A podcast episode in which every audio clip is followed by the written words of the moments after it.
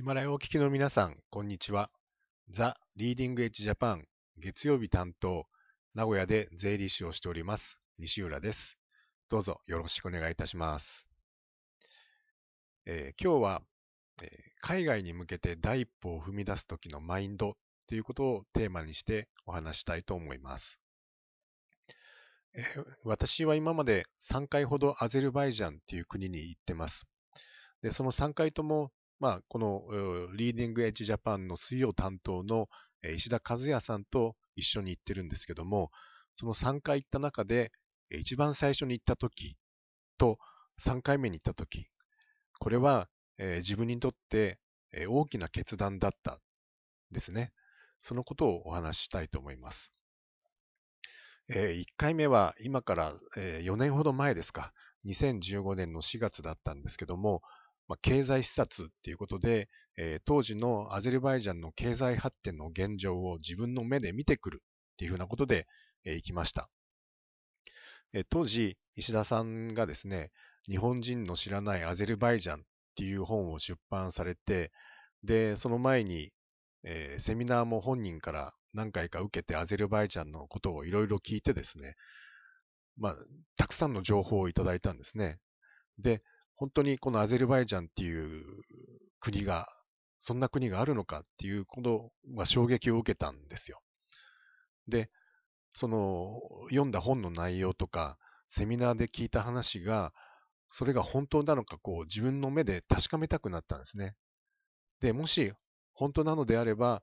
何かこうビジネスにつながる可能性がないかどうかっていうのをこう見極めたいっていう思いで行きたいなと思ったんですよ。で、行きたいなと思ったんですけど、やっぱり自分の中で、えー、そのアゼルバイジャンっていう国に行くっていうことに関して、やっぱり大きな葛藤があったわけなんです。で、うん、自分としてはもう税理士としての本業があって、まあ、ある程度忙しくさせていただいたんで、そのスケジュールを縫ってですね、仕事を前倒ししていかなきゃいけない状態だったので、こう、ただの観光で行くっていうのはもう当然ありえない話だったんですよ。こう、なんか少しでも仕事につながるようにっていうふうなことを考える中で、で、そうやって苦労してアゼルバイジャンに渡航することがですね、その時、自分の今後の仕事に何か新しい展開が生まれるかっていうのが、こう、よくわからなかったんです。だから将来的にこうアゼルバイジャンとの関わりが何かこう自分のビジネスにつながっていくのかっていうのが、まあ、具体的に想像できないような状態だったので、で、そんなものがですね、現地に行ってもこう仕方ないんじゃないかっていうふうに思ってたんですよ。で、一方、そういう気持ちがありつつ、またその逆に、えー、こう何事もこうやってみなければわかんないじゃないかって、行動を起こしてみないと何も始まんないじゃないか。で、実際に現地に行って、その土地に行って、その水を飲み、空気を飲み、雰囲気を味わい、あとは人に触れ合うことで、初めてこう新しい発想も生まれるんじゃないか。それで新しい展開ができるんじゃないかっていうふうなことも思ったんですよ。要するに、アゼルバイジャンのことを詳しく知って、いても立ってもいられなくなっちゃったんですね。で、仕事に関してもそうじゃないですか。こう同じことをこう繰り返していても、新しいことって生まれないですよね。何か新しい行動を起こして、新しい人と出会って初めて新しい仕事が生まれるわけじゃないですか。で、実際にアゼルバイジャンに行ってみて、当時そのアゼルバイジャンの経済発展が凄まじいっていうことを実感しましたし、現地の人々は本当に親日的で親日的でしたし、こう彼らにとってこう日本の商品とかサービスに対してものすごい需要がある。だからこそ日本だからこそできるビジネスの可能性って大きいなっていうふうに感じました。そして何よりも、こう実際アゼルバイジャンっていう遠い国に行ってみることで、こう自分の行動力の幅がこう大きく広がったんですよ。そして3回目、えー、2017年の10月なんですけども、まあ、このアゼルバイジャン和食地酒エキスポ2017っていうえ日本企業が100社しますっていう、100社出展するっていうエキスポがありましたと。で、それまで私も2回アゼルバイジャンに渡航して、こう何かこうアゼルバイジャンとの関わりを強く持ちたいっていうふうに思ってたので、こうぜひ出店者として出店したいって思ったわけなんですね。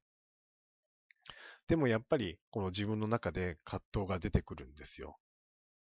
この税理士という仕事をしている中で、この特にこう何か売るっていう商材を当然持ってるわけではないですし、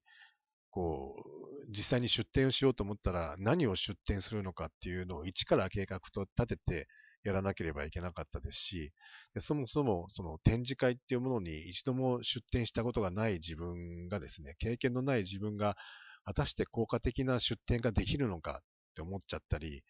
あとはこう出展するための準備が本当に自分にできるのかどうか、こう悩んでしまったりですね。あとはまあ現実的な話、こう出展をするための渡航費とか出展費用がまあある程度かかるわけなんですよね。そのかかったお金、こう無駄に終わってしまうんじゃないか。無駄に終わってしまったらどうするんだっていうのを考えてしまったんですよ。で、そういうふうにこう考えてしまう一方、また一方ですね、やっぱりこう、なんとかこうアゼルバイジャンでのビジネスのきっかけを作りたかったっていうのもありましたし、この自分の税理士っていう殻を破りたかったっていうのも一つ大きな要因だったんですね。やっぱり、こう、仕事の AI 化が今どんどん進んでる中で、こう、税理士の仕事っていうのは、こう、機械にとって変わられるっていう、こう、危機感が常々、こう、あるわけなんで、何かこう、自分の仕事の中で違う展開を作っていきたいなっていうのは常日頃思ってて、また、その当時ですね、あの、自分の娘や息子が将来税理士になりたいとかって言い出しちゃってたもんですから、これはもうなんとかこの自分の仕事をこう未来につながるビジネスとしてこうなんか基礎を作っていかなきゃいけないかなっていうような思いもありましたし、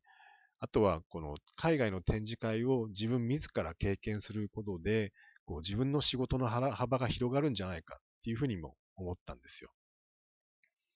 で、また実際に出展することで、こう出展者同士のつながりができて、新たな道が開けるかもしれないし、こう実際に行動することですね、えっ、と、実際に出展することで、こう自分が想像していたことを超えるようなことが起こるかもしれないていうふうに思って、で、そういう思いで出展したわけなんですね。で、結果的には出展としては残念ながらうまくいかなかったです。まあ、これはいろんな要因があるんですけども、一番大きかったのはやっぱり自分の力不足、えっと、現地で出会えたバイヤーを、こう、うんと言わせるような準備ができてなかったっていうのが一番大きかったんだと思います。最後の最後で、やっぱり詰めが甘かったっていうことで、これは自分としての次の反、次への反省になるんですけども、まあ、そういうことで、ちょっとうまくいかなかった。ただ、やっぱり経験とか幅っていうのは大きく広がって、で、実際結果的に今こういう形で、えっ、ー、と、ザ・リーディング・エッジ・ジャパンの一員として活動ができてる。現在進行形でその思いが動いてるっていうのは、これは間違い間違いない事実なんですよね。だから海外へ出るっていうのは当然リスクもあります。でですけど、出ても仕方ないやとかっていうそういうふうに考えるんではなくて、じゃあ出るためには何をすることが必要なのかとか、じゃあ出たらどんなことが起こると考えられるのかっていうふうな先のことをプラスに考えればいいと思うんですよ。だから少しでも海外に出たいと思った時に躊躇して出られない理由を考えてしまって結局行動しなくってで後になってやっておけばよかったなって後悔するのが一番悲しいじゃないですか。でそういうふうな悲しい思いをしないためにもこう常に前向きに考えて、まあ、楽しく考えていきましょうよっていうことなんです。世界を知れば人生は100倍楽しくなります。そういうふうに心に思って行動していきましょう。じゃあ今日はこの辺で終わりたいと思います。皆さんどうもありがとうございました。またよろしくお願いいたします。失礼いたします。